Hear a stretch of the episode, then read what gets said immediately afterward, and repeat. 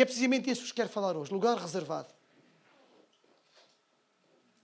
Já alguma vez algum de vocês quis fazer uma surpresa à esposa, à namorada ou amigo e, pediu para reservar um lugar num restaurante? Já?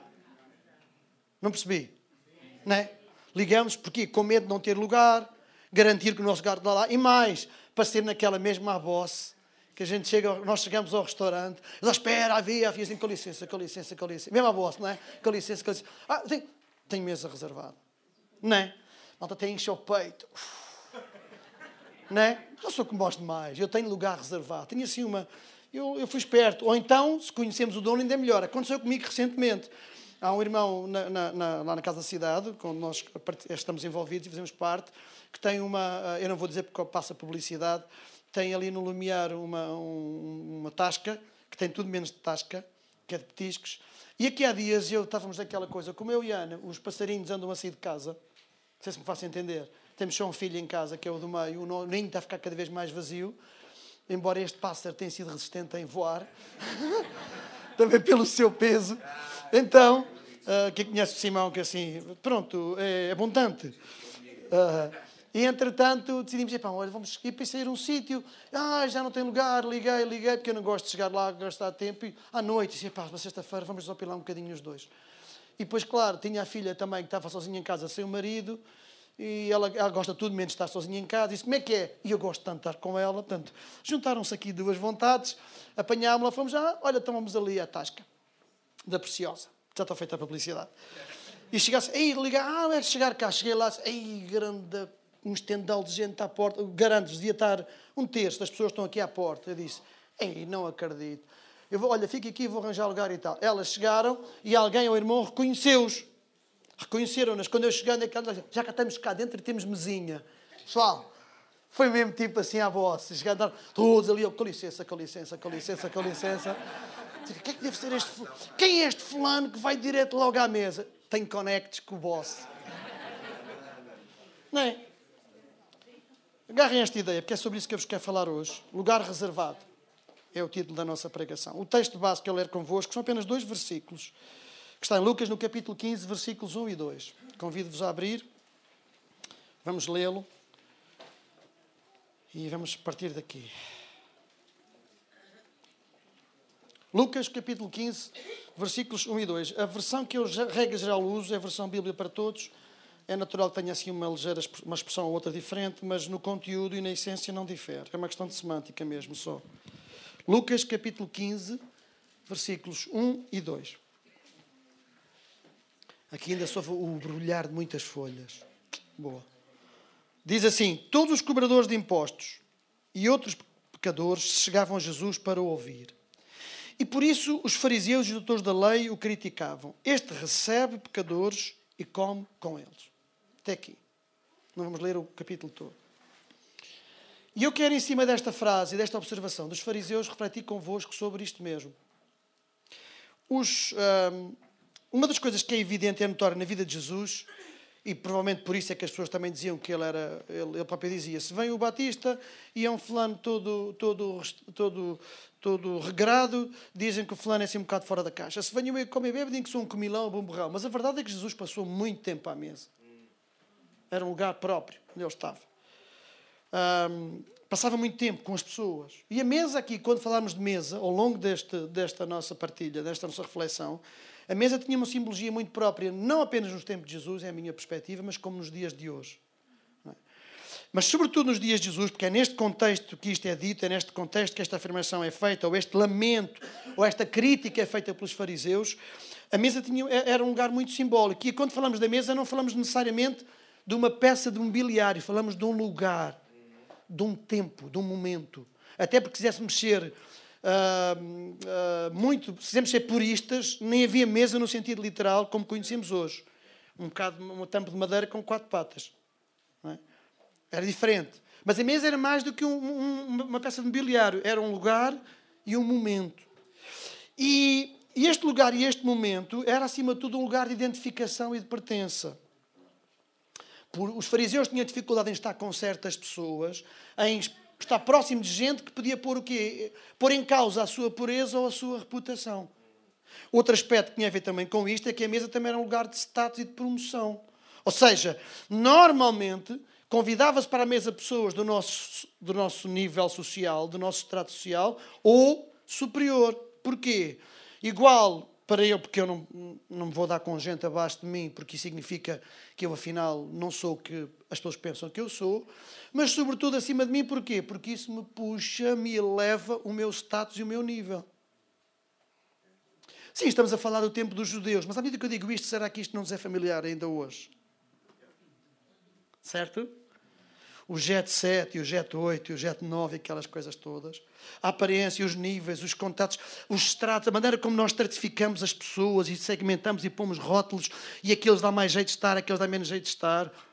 E depois usamos expressões como networking, como influência, como lobby, tudo isto tem a ver com o quê? Tem a ver com isto mesmo. Nós não estamos com certas pessoas que não é conveniente, porque arruína a minha reputação. E esta era uma das reputações de Jesus. Era o amigo dos pecadores, o amigo, o amigo daqueles com quem ninguém quer estar, o amigo daqueles com quem deseja estar, o amigo daqueles que, sinceramente, atribuem-te pouco valor ou pouca reputação. E essa era um bocadinho a crítica deles. No entanto, se nós formos ler os textos com calma, e sobretudo Lucas, Lucas é muito rico, é talvez dos autores que mais descreve os momentos de Jesus na mesa, no capítulo 7, no capítulo 11, no, exatamente no capítulo 14 antes. Portanto, esta, esta crítica vem na sequência dessas coisas todas. Jesus passou muito tempo também a, a, a, a, comer com os fariseus. E se forem ler estes três, pelo menos estes três episódios, em Lucas 7, em Lucas 11 em Lucas 14, nós vamos perceber isso. Jesus comeu várias vezes nunca recusou estar com ninguém. Cobradores de impostos. Nunca recusou, nem com os fariseus, portanto, com ninguém. Parece-me que a maior razão da crítica dos fariseus é, assim, é, é, como se fosse mesmo um ressentimento, porque supostamente nós somos as pessoas indicadas para este semestre se dar porque somos de uma classe semelhante. Por carga d'água, desculpe a expressão, é que este homem vai dar mais atenção a classes mais baixas, pobres e impuras da sociedade. Porque, sinceramente, isto é um bocado estar a desperdiçar, um, desperdiçar aquilo que ele é, o conhecimento, e se há alguém aqui que merece atenção e que tem mais mérito ou mais valor, somos nós, não é essa gente. Aliás, agora apetecia-me ler a célebre oração do, do, do publicano e do fariseu e nós percebemos claramente. Um diz, obrigado Senhor, porque eu não sou como este fulaninho aqui, eu sou aqui, eu faço com este a minha performance é um espetáculo. E o outro dizia, oh Deus, perdoa-me porque eu sou homem pecador, minha culpa, minha culpa. Não é?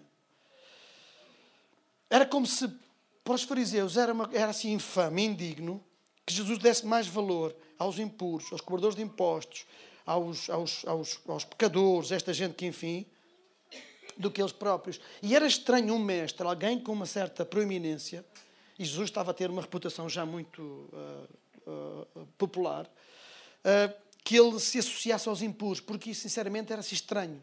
Ninguém se associava aos impuros, que significava trazer aqui, era conspurcar a sua condição, a sua identidade perante Deus e uns os outros.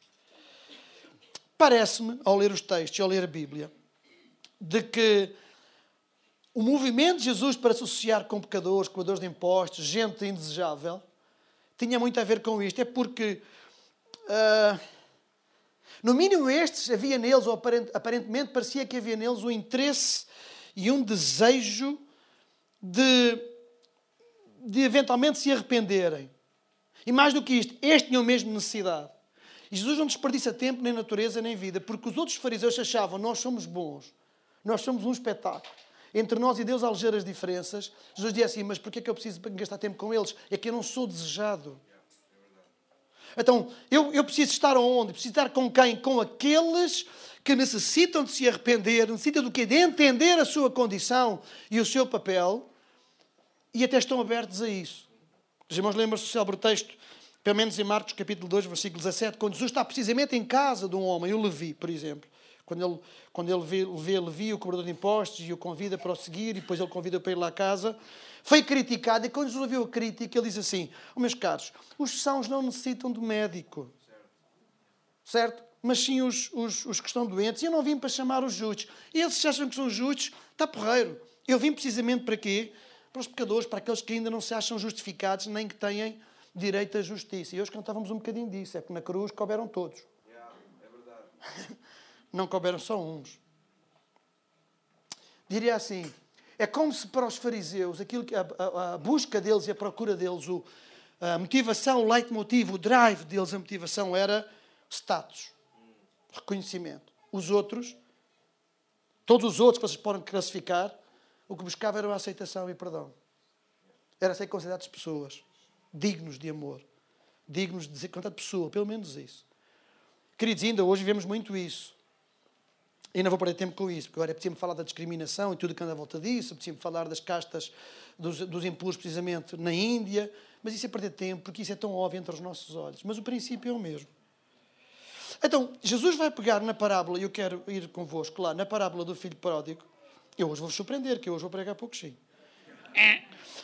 Uh, Jesus vai pegar na parábola do filho pródigo para nos ajudar a entender, quer dizer, para ajudar a entender a eles, na altura, os fariseus mas como nós hoje estamos no, no, no século XXI e a palavra está aqui, os mesmos valores, os mesmos princípios são-nos necessários e são-nos úteis. Não é? Sabe porquê? Porque esta parábola é, acima de tudo, muito reveladora da condição humana e da forma e do risco que nós corremos de viver exatamente como os fariseus.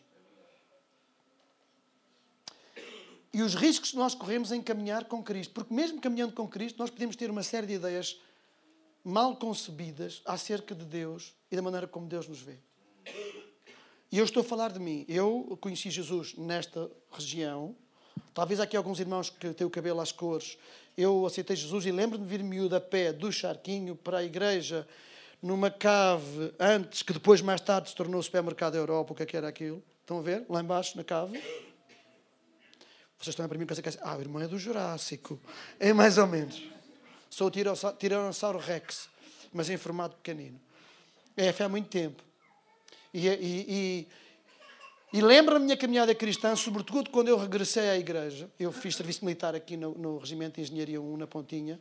E quando reconciliei com o Senhor há 40 anos, precisamente, fez agora em outubro, estava ali em Benfica, no Charquinho. eu lembro de alguns episódios da minha vida em que eu literalmente tive vergonha tão pouco de levantar a voz a Deus, porque achava que como é que eu poderia fazê-lo.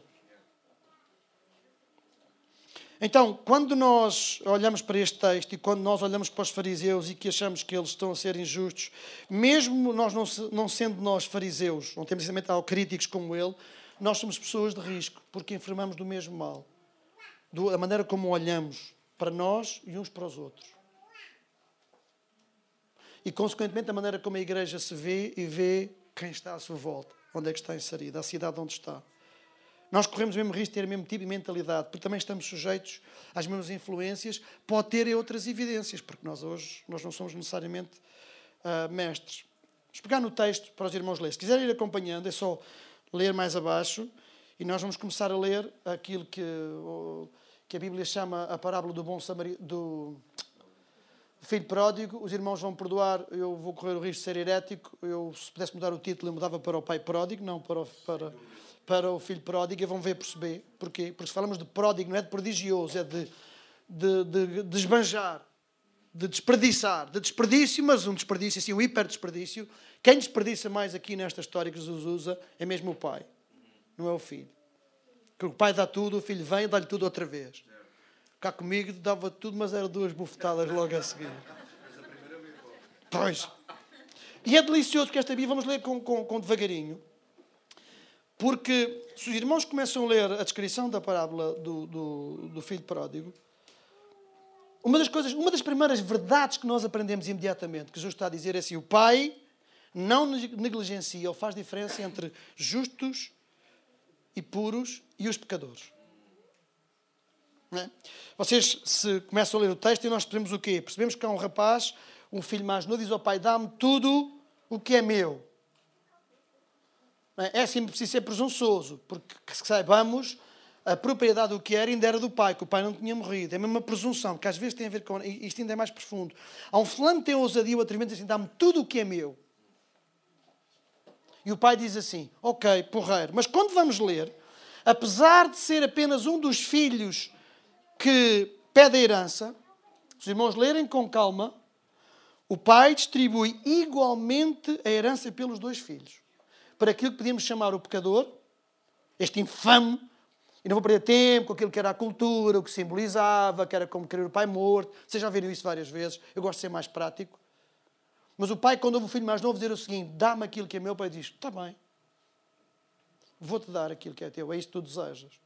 Só que o pai não lhe dá a ele, o pai agarra e diz: ok, tenho cá dois em casa, vamos distribuir igualmente a herança por este atrevidote, por este infame, vamos lhe chamar o pecador, o, o louco da cabeça, como às vezes nós entendemos, e pelo justo, o que está em casa, o que é certinho, o que é fiel, o que é porreiraço, o que não parte um prato. Uma coisa mais curiosa, eu não sei quanto a vocês, um filho meu podia muito querer herança e eu até podia ter este tipo de atitude. Mas há uma coisa em meus casos que aconteceria imediatamente no dia, na hora. O meu filho dizia-me assim, paizinho, olha, tu tens uns trocos, pá, isto até tu morreres não sei, faz-me falta é o dinheirinho agora, sei lá depois quando tu morreres ou morres de repente, o dinheiro faz agora falta, assim como assim, se já vai ser meu, dá cá mas é já os meus trocos. Eu podia ficar extremamente, bem, isto matava-me, não é? Para mim era infame, era como o meu filho querer se desvincular de mim. É como se o meu filho representasse um bem e não houvesse, houvesse relação entre nós. É como se a relação comigo fosse de interesse e não de amor. Não vou perder tempo com isto agora. Porque senão não me calo só com esta parte. Família para mim é uma coisa assim muito. Mas há uma coisa que eu lhe diria imediatamente com todo amor, querido, tudo bem, porra, está aqui, vou perceber, eu não quero ninguém, eu não quero ninguém sentado à minha mesa contra a vontade. Mas também é o seguinte, da mesma maneira que levas o, o cheque ou os trocos, também levas as tuas malinhas hoje. Já. Os irmãos têm uma cara que diz: Você é mesmo mau. Certo? Então imagina-se um, um, filho vosso pedir-vos a herança agora, já em vida. A coisa mal nota assim: Então, amigo, tens que ir à tua vidinha e podes arrancar já hoje. É que cá em casa não damos mais uma hora. Nós começamos a ler o texto, e esta é uma coisa que me caiu a ficha uh, aqui atrasado, quando eu estava a meditar muito sobre isto. A Bíblia diz assim: diz que o filho mais velho ficou ainda uns dias em casa até sair. Certo? Estranho, não é? Um pede-me, eu distribuo aos dois, ao que pediu ou que não pediu. E para além de pedir, o mais novo, está bem, podes cá ficar, está tranquilo. Tens os guides todos e podes continuar a consumir o que ainda é meu.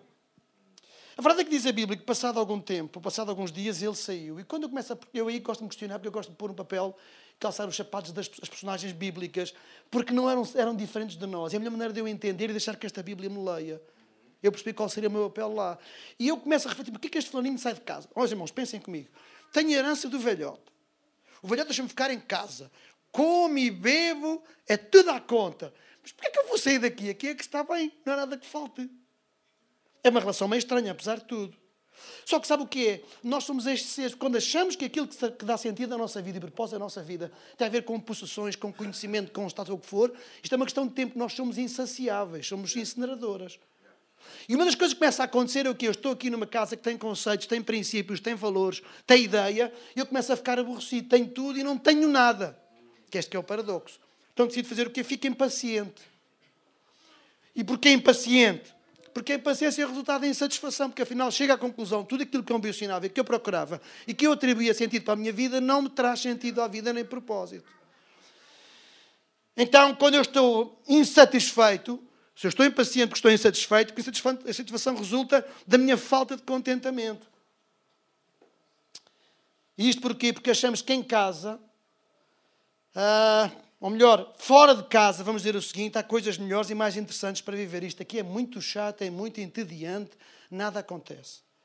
E os irmãos sabem que quando eu falo fora de casa, eu não estou a falar de um lugar, outra vez.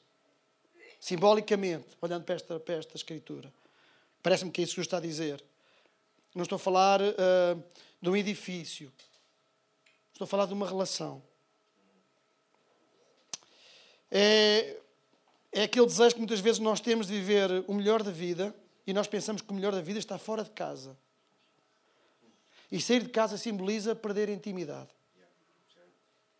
Sair da presença, sair da relação, sair dos nossos laços. É decidir viver de acordo com os nossos interesses, os nossos desejos. Na prática, é tal e qual como Adão e Eva, decidir ser Deus. Estava a vir esta semana algumas coisas e outra vez isto veio à minha cabeça. Os irmãos lembram-se, eu, eu ao longo da minha vida cristã, ah, desculpem, desculpem, eu agora cometi o erro. Ao longo da minha vida, quero dizer, a minha caminhada com Cristo, porque a vida é só uma, não há vida cristã, há vida. Ups. Certo? Estão a ver os nossos vocabulários? Olha, eles são minha testemunha, aqui é atrasado, disse-lhe dá a pregar para eles. Pessoal, acabou do nosso léxico, do nosso vocabulário, vida cristã. Há vida, ponto.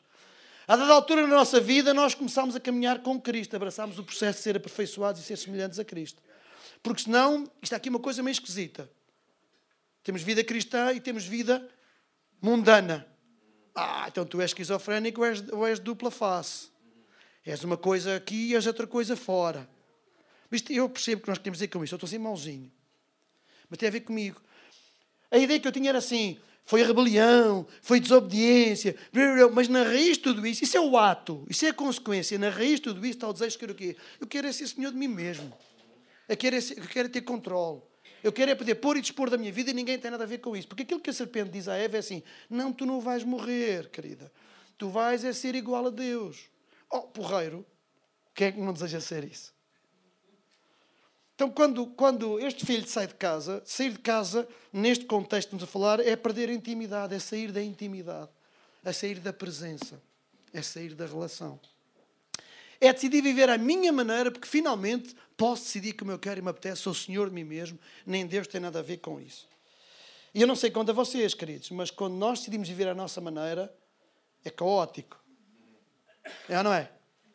É assim um bocadinho destrutivo. E há muitos de nós aqui que podemos dar testemunho. Ah, pois é, pois é, irmão, é estes jovens, só seja, aqui desta filinha. Não, queridos, sejamos honestos. Quando a malta decide entender que, apesar de ter revelação e ter conhecimento e ter ensino da palavra, epá, se calhar não é bem assim, isto também era mais para aquele tempo, a malta é que sabe, estou a ser Deus de mim próprio, o mundo é caótico, abraçamos o processo do caótico e começamos a endurecer o coração. Porque é isso que a palavra provoca em nós. Quando a gente conhece, sabe e não vive e não obedece. Mas isso é outra pregação. No entanto, meus caros, deixem-me dizer o seguinte: pegando, e é simbólico, estamos a ler à luz desta parábola, Deus nunca deixa de ser íntimo nosso e de esperar por nós. Sabe porquê? Eu posso dizer assim, eu gosto desta expressão, eu, eu até posso sair da casa, mas eu jamais sairei do coração do Pai. Nós podemos sair de casa, percebem? Romper, por várias razões, por distração, por loucura, por acharmos que, por, por, por, por medo, mas do coração do Pai, nós nunca saímos. Nunca. E esta é que às vezes a mentalidade dos fariseus também é que uma vez saindo da casa, eu deixo de ser do Pai. Uma vez agindo, fazendo coisas que, sinceramente, não são nada agradáveis nem adequadas, o pai acabou. Achamos que, por exemplo, que quando saímos de casa deixamos de ser filhos. Achamos que Deus ama-nos se mais formos justos e menos formos pecadores. Achamos que somos mais importantes para Deus se formos justos do que se formos pecadores. Porque essa é a nossa medida, a nossa bitola. Ele pensarmos desta maneira é como se fosse uma coisa assim: é como se o pecado tivesse mais valor para Deus do que a própria pessoa. Sim, o pecado separa-nos do santo. É verdade. Sim, o pecado uh, torna-nos uh, uh, injustificados diante de Deus, embora esse problema foi resolvido através de Jesus Cristo. Mas nós continuamos a ser ainda a verdadeira razão e o verdadeiro motivo pelo qual Deus decidiu enviar Jesus. Não foi um ato, nem foi um plano B, meus queridos. Ah, coisa que correu a primeira vez mal. Deus disse: tem que arranjar aqui um plano alternativo. Vai, vai de plano B. Não é plano B nada. Jesus veio apenas repor, restaurar o plano original e que nós vivêssemos na condição original que Deus tinha pensado, filhos, que é isso que sempre fomos. A tragédia sendo filhos, que é isso que é inferno, não é preciso quando morrer. A tragédia é sendo filho viver como escravo. Porque procuramos de tudo e mais alguma coisa fora de casa, essa, porque temos a sensação que nós é que precisamos controlar os tempos, os ritmos, os acontecimentos, como se fôssemos capazes de o controlar. Como se nós fôssemos, conseguíssemos acrescentar um centímetro à altura ou atrasar ou adiantar um segundo ao nosso relógio, que ele está sempre tic-tac, tic-tac, igual para todos. Então, essa ilusão de ser Deus, de ser Senhor, de abraçar as coisas, lá vamos nós. E depois, como achamos que a coisa fica caótica, pensamos que, bom, se eu sair de casa já não sou filho, agora a minha alcunha é o. Paciência, para não dizer aguente-se. Sabe, quando nós decidimos sair de casa, só uma breve nota, um parênteses, antes de continuarmos. É, uh, os processos de reconciliação ou, ou, os processos de regressar a casa é um bocadinho tal como os processos de luta, há etapas. É?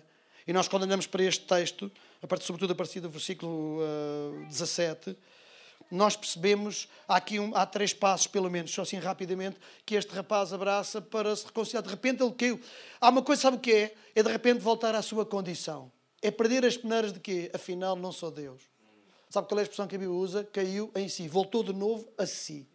Sai lá da tua ilusão, da tua presunção, dessas tuas insatisfações e manias que fora da casa é que há, fora da casa é que há. Os irmãos que não conseguirem fazer este exercício muito bem, assim mais filosófico que eu estou a falar, pensem no vosso papel enquanto pais e mães ou enquanto filhos. Eles sabem, vou dizer à frente outra vez, a, maneira, a melhor maneira que às vezes tenho para te explicar algumas coisas é fazer apelo ao nosso exercício enquanto pais, verdade ou mentira? Ou enquanto filhos. Porque aí nós entendemos melhor as coisas. Certo? Porque a minha pergunta é assim: um filho nosso pode sair de casa Epá, vou dizer uma coisa, os irmãos perdoem-me, tenho que sair, mas eu não quero magoar ninguém. Coração nas mãos e as irmãs e os irmãos, por favor, em nome do Senhor Jesus, não se sintam ofendidos. Não é mesmo. É só para nos enfatizar isso. Porque eu perdi uma irmã também, ah, vai fazer oito anos.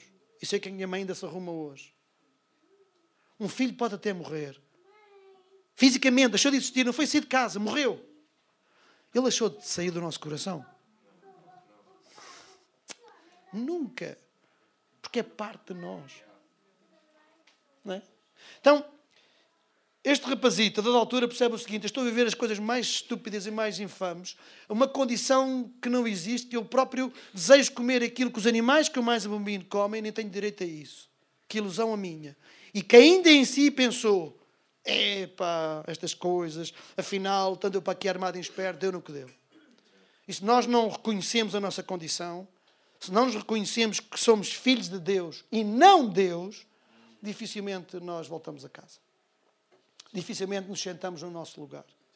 Outro aspecto, só porque eu quero, quero saltar mais para a frente, é. Há pessoas que se contentam com isso. Ah, eu reconheço, é verdade. Ai, grande malandro, que grande estúpido, grande não sei quanto. Eu sei que não sou estúpido no púlpito, mas eu hoje estou sem filtros. Isto é bom, mas não chega, queridos, porque tu vais apodrecer e morrer no lugar da tua miséria, da tua ilusão, porque cair em si é o primeiro passo. Como se fosse um processo de luto. O segundo foi assim: arrependeu-se, eu vou ter que fazer qualquer coisa. Pá, vou, mas é voltar para a casa do pai. Mas eu ando aqui eh, feito tolo à procura da vida, na ilusão que eu controlo ou domino, com as pancas de me querer sujeitar aos, aos valores da casa, aos princípios da casa, do reino. Não, vou para lá porque lá é que é o meu lugar.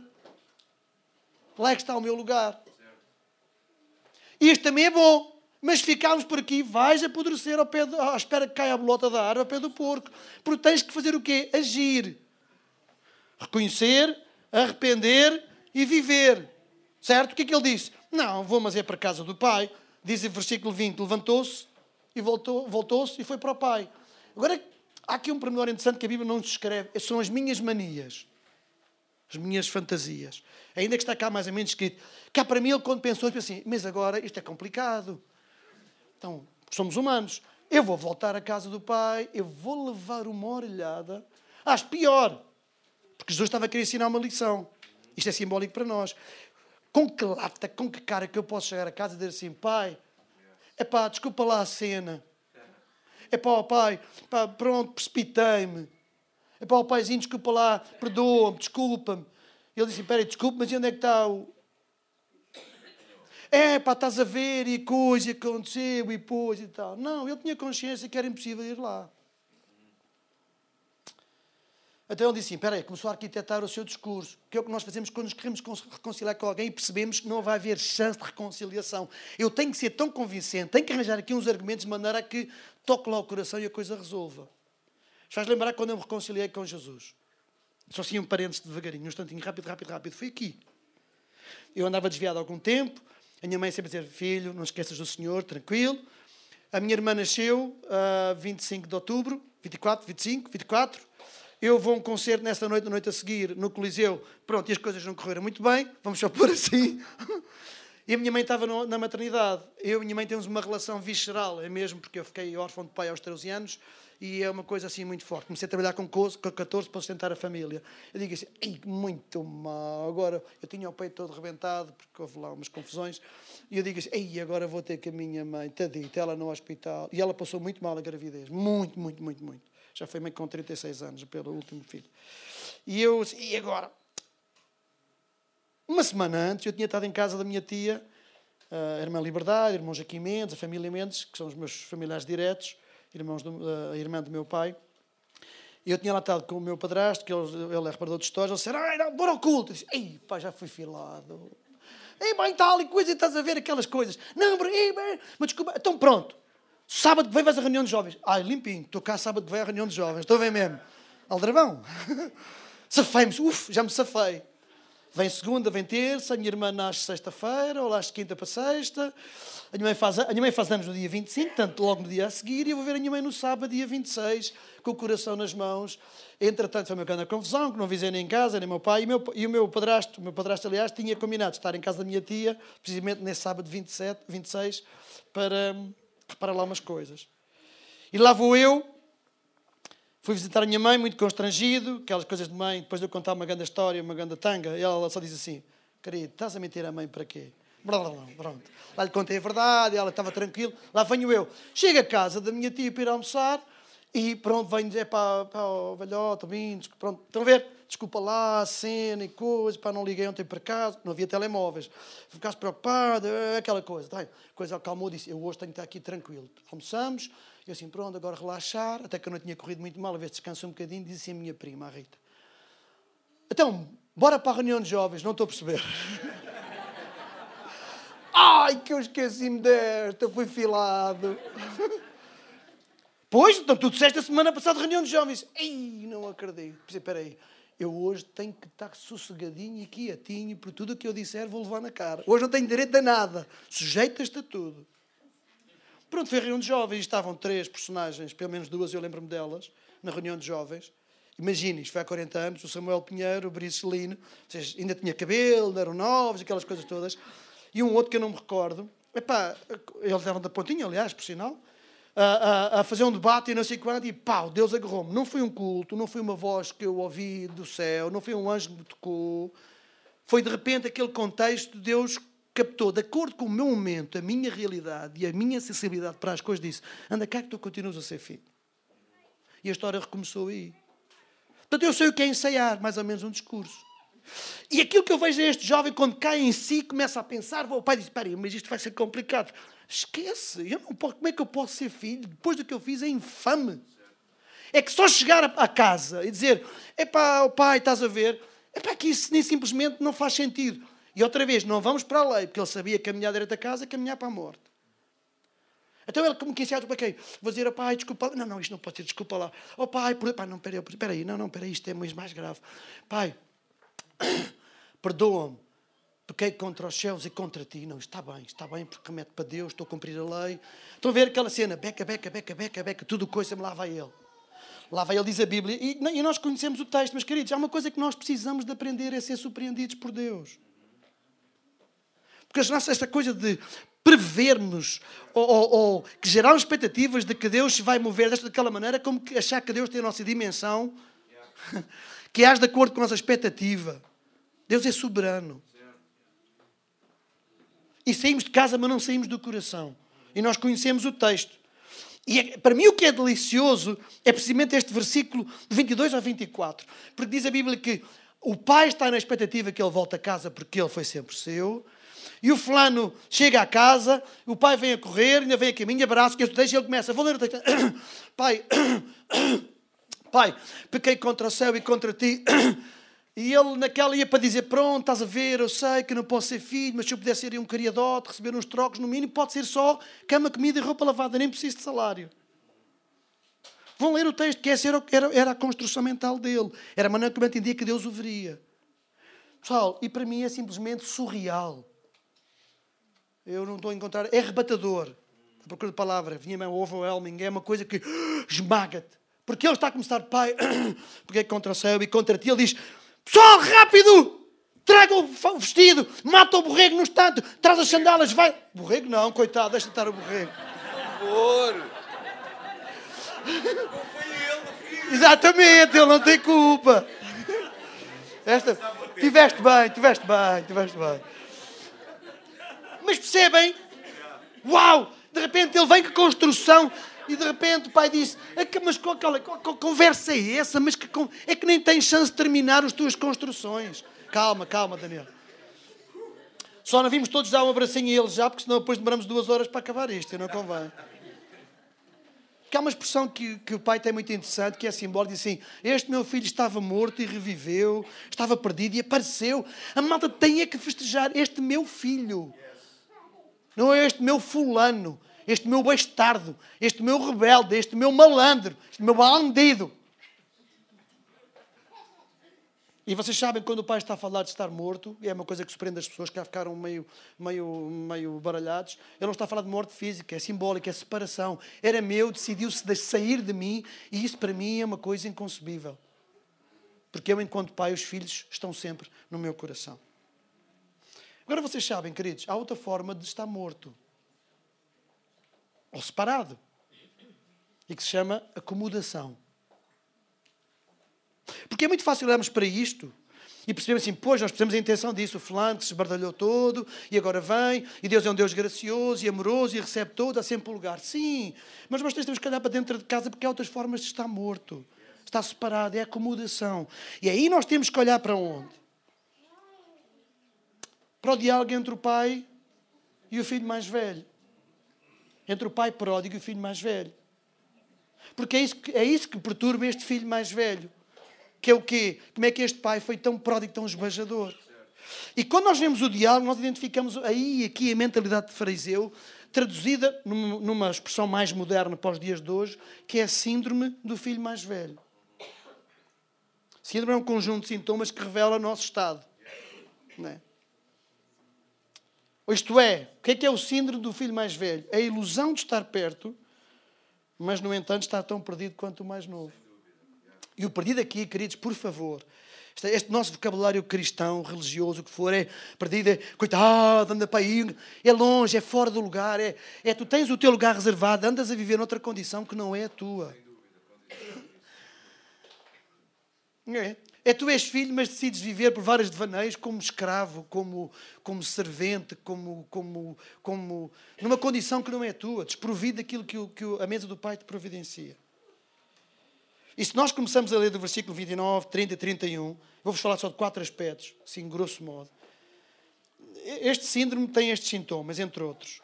É alguém que de facto tem poucas transgressões. É aquele tipo de pessoas, sou direitinho, certinho, direitinho, não estrago nada, sou uma pessoa com tudo, tal e tal, mas está longe da mesa. Está em casa, mas não está na mesa. A sua identidade enquanto filho não assenta na sua filiação, assenta na sua performance, naquilo que ele faz e procura a aprovação do pai pela sua produtividade, vamos dizer assim, por aquilo que faz, por aquilo que produz. Dói-me dizer-vos o que vou dizer. Vive em casa do pai com a mentalidade de escravo e não com um vínculo racional e afetivo enquanto filho. Queridos, eu sou pai e a coisa, a minha mulher está aqui, a minha testemunha, a coisa que mais me rói, eu não imagino ter uma relação com os meus filhos por interesse, alguns filhos terem uma relação comigo de medo. Isto para mim não é ser pai. É ser outra coisa qualquer. Porque pai é, é tu és meu, pertences-me. Posso ser. Vocês irmãos devem imaginar, ao fim de 31 anos no Desafio Jovem, eu já conheci muitos pais e muitos filhos com histórias muito dolorosas. Ainda esta semana dizia alguém, não sei a quem, acho que nem sei se está aqui, uma coisa interessante. É que, dizia a eles, é que os pais muitas vezes têm decisões de dizer o seguinte: longe, não te quero de mim. Sabe porquê? Não é porque não amem é porque dói muito ver sofrer, sofrer, sofrer, viver uma vida de escravidão, mesmo de uma coisa desumana, com a impotência de fazer alguma coisa. Então prefiro estejas longe. Ao menos eu tenho uma dor. É a dor de saber que não estás à minha mesa. É aquela única parte em que às vezes olhos que não veem, coração que não sente, que é boa. Porque nunca é bom os olhos deixarem de ver e o coração deixar de sentir. Outro, outro sintoma é, é de facto... Um, o filho mais velho é de facto um, um, Se há um servo, se há alguém que, que é zeloso e que é exímio no seu serviço, é o filho mais velho. Ele próprio diz: trabalho como um escravo, nunca te desobsei. E nunca era mesmo nunca. Ele diz: nunca me deste. Sabe porquê? Porque a motivação dele é errada, não era servir, era alcançar. Ele não servia por eh, dever, por responsabilidade, servia por medo. Não servia porque aquilo era dele, era construir o seu reino, era porque, por culpa. E sabe, quando é assim, não há alegria, não há amor, não há relação, não há satisfação. Isso é coisa que o pai quer. Eu, eu penso em mim e até nos meus filhos. É a coisa que nós temos mais satisfação a ver os nossos filhos gerar vida naqueles que passam por eles. Porque essa é a ideia do pai para cada um de nós. Todos, sem exceção. Mesmo com os cabelos coloridos de acordo com a sua experiência, a sua idade e a sua condição. Ontem falávamos isso, tínhamos dois dos nossos filhos connosco, porque o Simão está a montar um estúdio, foi tipo um, um, projeto de família, fomos lá para orientar algumas coisas e estávamos a falar de pessoas que eles têm ajudado e que eles estão a fazer, e aquilo para mim, ouvi-los dar testemunho, foi tipo, se minha mulher, amor, este é que é o nosso legado, este é que é o nosso, o nosso propósito de vida. Doar ao mundo família. É? Gerar nos outros a bondade e o que há de Deus em nós, à medida que há em nós. É? Outro aspecto uh, que é indicador deste síndrome do filho mais velho é. É muito fácil julgar os outros e muito difícil reconhecermos na mesma condição de pecadores. Ele tem uma expressão muito interessante. Este teu filho esbanjou tudo com as prostitutas. Isso merece é pau. É curioso, nós com a justiça somos muito curiosos. E eu tenho mesmo que fazer aqui outro parênteses. Esta é pregação, o título devia ser Os Parênteses. Se nós somos vítima de, uma, de um crime, de um abuso, de uma violência, é? um filho nosso que foi espancado quase até à morte e foi quase aquilo, aquilo roçava já uma tentativa de homicídio, nem que fosse involuntária, quando o juiz dá uma condenação, imaginemos que até lhe dá os 25 anos, que é a pena máxima de acordo com a nossa moldura penal, nós dizemos o quê? Foi feita justiça, mas ainda foi pouco. Verdade ou mentira? Vá lá, ah, nós somos carentes, o crente não diz isso. É aquela. Porque é, uma, é ultrajante, nós fomos vítimas. Isto é infame, porque remete a muitas coisas, vamos perder tempo agora com isso. Ponto. Desligamos o vídeo, vamos recomeçar o vídeo. Mudamos papéis. O seu filho, não interessa agora a razão. Porque eu já, eu, é, isto é o que eu ouço. E vocês ouvem, o seu filho, por alguma razão, deixou alguém quase à beira da morte. E nós dizemos o quê? Não percebo o que, é aconteceu. É tão bom rapazinho. Não sei se teve aqui alguma coisa. O que é que nós pedimos ao juiz? Certo? Clemência. Ai, misericórdia. Mal. Então o que é que ficamos em termos de justiça? É, mas o síndrome do filho mais velho é assim: é. Este fulano gastou tudo. Foi um ganda malandro. Eu não sou como ele, eu sou melhor que ele, sou mais rigoroso no cumprimento das regras morais. É um devasso. No entanto, é incapaz de assumir o seu pecado, ainda que virtual. Ele não faz, mas a maneira como vive em casa do pai não é como filho, é como escravo. É, é incrível, queridos, quando nós não nos concebemos. Olha o que eu vou dizer. Isto agora tem a ver com a nossa perspectiva para o mundo e uns para com os outros. Quando nós não nos conseguimos conceber tão pecador quanto as pessoas estão ao nosso redor, mesmo aqueles que ainda não conhecem Jesus, que chamamos o mundo, os pecadores, é difícil chamar-lhes irmãos. E este homem disse assim: Esse teu filho, ele disse o meu irmão, disse: Esse teu filho gastou tudo o que tinha. Eu vou, vou, vou, vou partilhar convosco uma frase que eu ouvi de um, de um pastor que recentemente esteve connosco, que ministrou no nosso retiro de casais, que eu nunca mais esqueci há um ano e pouco.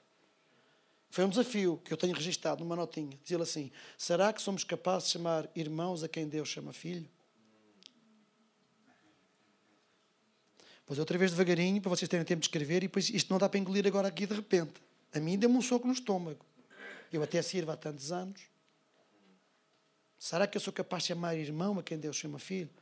O irmão Francisco, mas esse fulano... Oh, queridos, sim, eu, eu não estou a dizer que ele se porta bem e que está a viver a condição de filho, anda a viver perdido na condição de escravo e todo, todo perdido da cabeça.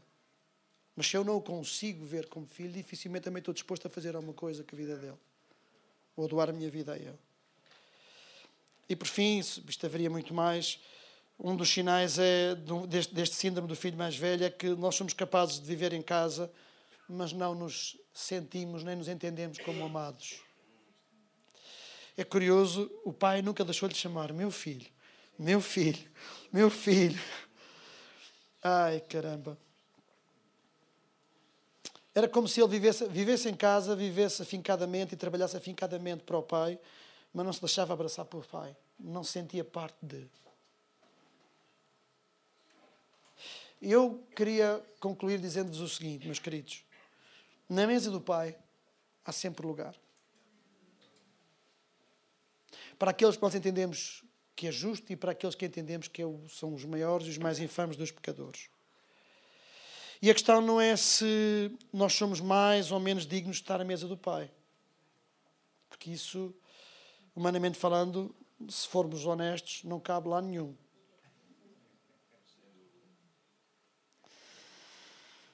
A questão não é se o pai ama mais os justos ou se ama mais os pecadores, mas a questão é sim se nós reconhecemos a nossa necessidade, a nossa, de estar em casa à mesa do pai. E eu lembro-vos outra vez que a mesa não é uma peça de mobiliário, é um momento, é um lugar.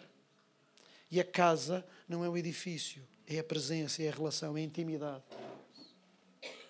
No coração do Pai, nós nunca perdemos o nosso lugar, o nosso tempo. No coração do Pai, nunca, jamais. Francisco, mas eu conheço gente que anda longe dele, também anda longe há algum tempo. Mas no coração do Pai, o meu lugar nunca foi ocupado. Entendo melhor quando penso nisto, a afirmação de Jesus diz assim: Não foram vocês que me escolheram a mim, foi eu que vos escolhi a vocês. Pessoal, deixem-se essa ilusão. Porque o, o sentido de mérito próprio é, é presunção, roça o orgulho. E é isso que às vezes nos impede de nós entendermos Deus e ser alvo do amor de Deus. Porque nós próprios, eu já vivi desse mal, um tempo que andei desviado, quando regressei à igreja, eu tenho que confessar, os primeiros um, dois anos não foram logo assim maravilhas, que eu tive que fazer tive um processo de descompressão mas deixar de aparecer na igreja. Sem a vergonha de estar na casa. Ainda que às vezes, humanamente falando e pelos cânones nossos, não tinha direito a vir a casa. Só que eu entendi-me já chegou de andar longe de casa. E o que nos desconcerta e baralha, como é que depois do que fazemos, nós chegamos para, se, nos, se o Pai nos deixar ser um criadito, uf, que alívio. E o Pai diz: Não, essa não é não foi e jamais será a tua condição no meu coração. Tu estarás sempre filho. O teu lugar jamais será ocupado, seja por quem for. Volto a dizer-vos que a questão não é se há lugar para nós à mesa. Não é mesmo. A questão é se nós queremos ocupar o nosso lugar à mesa. Se nós entendemos, eu não posso viver noutra condição que não a de filho. Se nós olhamos para nós próprios e entendemos, ah, mas eu, eu conheço Jesus, eu até o aceitei, mas se eu examino o meu coração digo assim, ah, mas de que forma é que eu estou a viver? que é que eu estou a usufruir? Qual é a minha relação com Ele, com, com o Pai? É de facto de vínculo, de amor, de proximidade, de intimidade. É que sabe, intimidade não é sinal de proximidade. Ou melhor, proximidade não é sinal de intimidade. E a intimidade não tem a ver com geografia ou a proximidade. Né? Está relacionado. Porque geograficamente estamos aqui todos próximos. Eu lamento dizer, não quero magoar ninguém, mas não é eu, é natural, porque eu não faço, eu não, eu não, não faço fisicamente e diariamente parte desta comunidade, faço, digamos, espiritualmente parte desta comunidade como o corpo de Cristo. Mas deixemos de ilusões, nem toda a gente que faz parte deste corpo, que está aqui regularmente envolvido, tem o mesmo grau de intimidade. Porque a proximidade, mesmo geográfica, não significa que sou um com, que às vezes é ilusão. E, minha, e, o meu desafio, a minha reflexão hoje, o meu, o meu trazer à nossa consciência é percebermos onde é que eu ando, onde é que eu estou. Se eu de facto às vezes tenho vergonha quando eu me sinto-me um filho que é impossível estar próximo da casa do pai porque eu não sou digno, quando muito posso estar ali na copa a comer com o resto dos criados, porque estar à mesa com o pai, não, isso não é para mim. Sim, até percebo, venha mesmo à casa, porque é melhor estar na casa que estar onde for, mas eu não me sinto na condição de filho. Como pode haver alguns de nós que, ilusoriamente, estando na casa, de repente temos que começar a perceber que a maneira como nos vemos e uns aos outros, e aqueles que não vêm a esta casa, de entendermos que provavelmente eu estou em casa, mas eu vivo com mentalidade de escravo, não vivo como filho. Vivo uma questão de dever. Relaciono-me com o pai por uma questão de dever procuro a aprovação dele e a minha identidade enquanto filho na sua aprovação, e se eu não lhe desagrado e não faço nada de errado. Não estou a fazer agora a ordem, o culto, bora desbondar e aparvalhar da cabeça, bora saltar a franga, porque Deus ama-nos sempre. Queridos, a Bíblia é clara também. E, e, e, o, bom do Pedro teve essa revelação quando chegou à casa de Cornélio e disse: Agora eu percebi. Acho que foi naquele momento que, que Pedro percebeu melhor esta, esta parábola. Agora eu percebi. Deus não faz distinção de pessoas, efetivamente. Eu tinha cá os meus preconceitos. Bom, este, quando muito, é um gentio, pode ser uma criatura de Deus, nunca filho. Criação, que é, é também usamos hoje.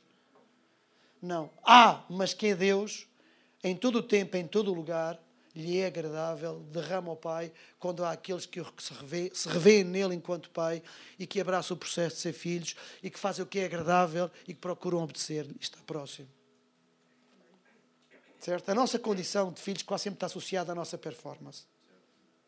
E eu não estou com isto a dizer agora que vale tudo Porque eu com os meus filhos também não vale tudo. Não vale mesmo. Tenho um dos meus filhos que eu já disse claramente, uma altura, no carro a conversarmos, disse, filho, eu sei que eu estou a ser um chato, não posso dizer. Digo, aqui estou à vontade. Sou um chato do caraças. No púlpito eu sei que não se diz isso. Irmãos, perdoem. Foi o que eu lhe disse. Estou só apenas, ipsi verbo, traduzir. Não sou eu que estou a dizer, é uma, é uma, é uma citação. E eu sei que se calhar estou-te a esmagar, deixar mais isso. Mas é filho, se tu quiseres eu paro de falar, eu não digo nada à tua vida, deixo-te comentar. Disse, não, eu quero que tu fales apesar de ser chato. Disse, pois é porque é assim, deixar de falar a tua vida é como desistir de ti. Desistir de ti é desistir de mim. E Deus não consegue fazer isso. Custa ou não te custa, por mais puritano que nós possamos ser. Eu sei que isto desmancha-nos aqui um bocadinho e a mim tem-me muito nos últimos anos. Porque nós queremos a nossa construção de quem é que é digno de ser chamado filho e quem não é.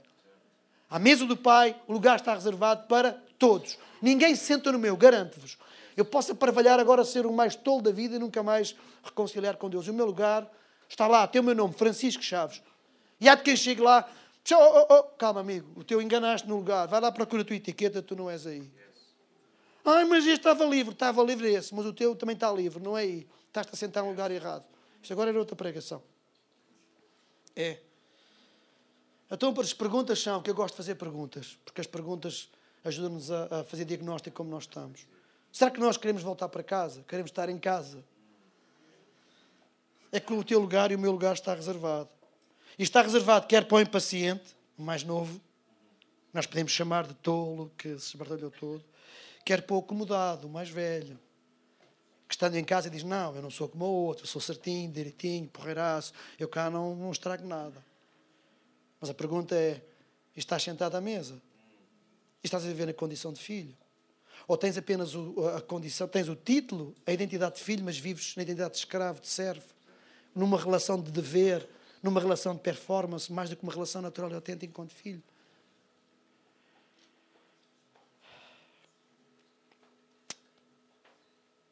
Sempre que Jesus esteve à mesa, e vou terminar com isto, aconteciam quatro coisas. Porque gostaria, eu não sou, eu ultimamente não ando muito de apelos, mas gostaria, acima de tudo, que eu costumo chamar de deixar o altar aberto, ou o espaço aberto, ou hoje vamos chamar-lhe a mesa, que é o lugar e o tempo para aqueles que, ao se revêm, ou ao medida que foram ouvindo, se perceberam, enquanto filhos, como é que eles se encontram. E eu não vou dizer isto ou aquilo, enquanto filhos. E há uns que se reconhecem assim, outros reconhecem-se assado, para ninguém se sentir constrangido. E percebem o quê? Eu tinha a ilusão que estava sentado à mesa, mas acho que ando um bocadito meio desarrumado. Isso não significa que sejas ser filho, nem que não és crente. Tem a ver com a coragem de cada um. Mas sempre que Jesus se sentou à mesa, vão ler com calma as diversas passagens onde Jesus se senta e para comer, com, com, com, seja com quem for. Havia quatro coisas que aconteciam. O lugar da mesa, o lugar que chamaremos dentro de momentos o lugar da mesa, o lugar do altar, em que todos podem vir para diante do Pai e se renderem, era em primeiro lugar o lugar de conexão, o lugar de fazer parte de estar em comunhão, de restaurar comunhão, ligação. Queridos, eu faço ideia, eu faço ideia que aconteceu Sabe onde é que eu tenho mais evidência disso? Zaqueu. Zaqueu era um homem que queria, ai, queria muito ver Deus, mas não queria ser visto por ele. Ui, há tanta gente assim. Zaqueu, um baixote, queria muito ver Deus, diz a Bíblia, mas a minha interpretação é que ele não queria ver, você sabe porquê? Porque ele diz que se foi esconder, para além de ser pequeno, numa árvore e das árvores tipo as figueiras, daquelas que é tipo mais parra e pouco figo. Um sicômoro. É. Era um tipo de árvore que uma, era muito frondosa, dá para esconder bem. Também porque eu tinha condição, sabe do quê? Como é que eu posso estar próximo deste fulano porque eu sou um malandro. Eu sou mesmo um ladrão, que é a expressão. Eu sorripo dinheiro ao pessoal, eu abuso dos meus concidadãos, eu saco-lhes os guides, como dizem os miúdos agora novos, da, da, da, dos impostos, dou aos romanos, mas tiro tanto para mim como para os romanos. É por isso que eu sou bué desejado pelos meus amigos. Lá está ele. E Jesus passa, não há protocolo, não foi nada previsto. Passa para a árvore, e estaciona diz: Zequeu, desce, eu quero entrar em tua casa. Escute, isto é uma loucura. Os irmãos nunca ouvem Jesus dizer o seguinte: és um pecador, tens de te arrepender, tu vives tal e tal. O homem está lá, serve a refeição, está lá um monte de pessoal, eles começam a comer, e de repente o homem diz assim: Senhor, se eu fiz alguma coisa de mal, é pá, apetece dizer assim: Oh, meu malandro, se tu fizeste alguma coisa de mal, é das dúvidas. Eu vou restituir em dobro e isso coisa ainda vou dar quatro vezes mais tarde e tal. Sabe o que é aquilo? Aquilo é, de repente, aquilo se quer um exemplo de amor constrangedor. Esquece-me o que é, que é o constrangimento, que é, sem dizer uma palavra, eu senti-me despido, amado, protegido, exposto, mas coberto. É paradoxal, que é assim que Deus faz. Sem me sentir acusado alguma vez, eu percebi a minha condição, percebi como é que na minha condição, há um fulano diz, quero entrar em tua casa. Porque este era um mestre, este era um mestre que toda a gente queria ter próximo. E ele, sem marcar agenda, sem ter chance, quer fazer um pedido de protocolo, foi o que lhe disse: interessa-me jantar contigo, interessa-me estar à mesa contigo.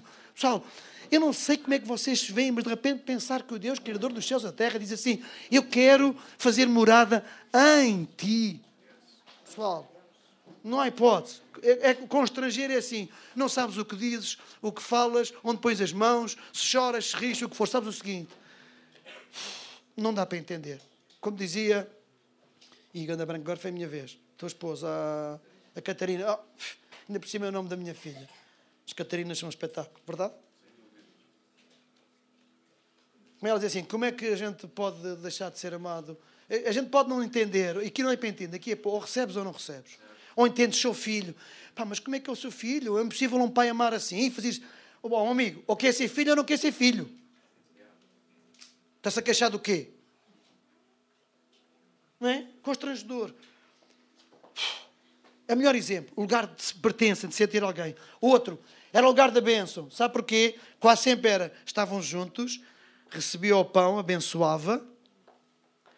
É o lugar do quebrantamento, do repartir, de nos dividirmos, de nos doarmos, porque é isso que acontecer ao pão. Sentados juntos, de pertença no mesmo lugar, oramos sobre o que somos e o que é, repartimos uns com os outros. Lugar da conexão, lugar da bênção, lugar do quebrantamento, lugar da dádiva, da oferta. De recebermos aquilo que nos faz falta, na medida que nos faz falta. E era isso que eu queria fazer convosco, ou fazermos juntos, antes de terminarmos. Para aqueles que, à medida que fomos partilhando e tudo o que foi acontecendo hoje nesta, nesta, nesta casa, entendem que eu não, esse é o meu lugar, é aí que eu quero estar, não quero estar noutro. E pode haver aqui alguns que se acham, Ei, pá, eu não sei se sou merecedor de lá estar. Eu não sei o que é que posso explicar mais. Há outros que podem, de repente, entender assim, Ei, pá, eu percebo que se calhar eu andava aqui num esforço, ando aqui numa luta, e com sentimentos de culpa, de vergonha e condenação, porque eu não sei se o Pai me ama mais por isto, mais por aquilo, e perceberem, o meu lugar está reservado. O meu lugar no coração do Pai ninguém o tira. E eu não sei, tu sabes o que é que o Espírito de Deus falou contigo, sei apenas o seguinte: o lugar da mesa é o lugar da conexão, da reconciliação, é o lugar de sabermos a quem pertencemos, estar no lugar certo, é o lugar de, de ser abençoado, é lugar de quebrar, é lugar de repartir, de doar.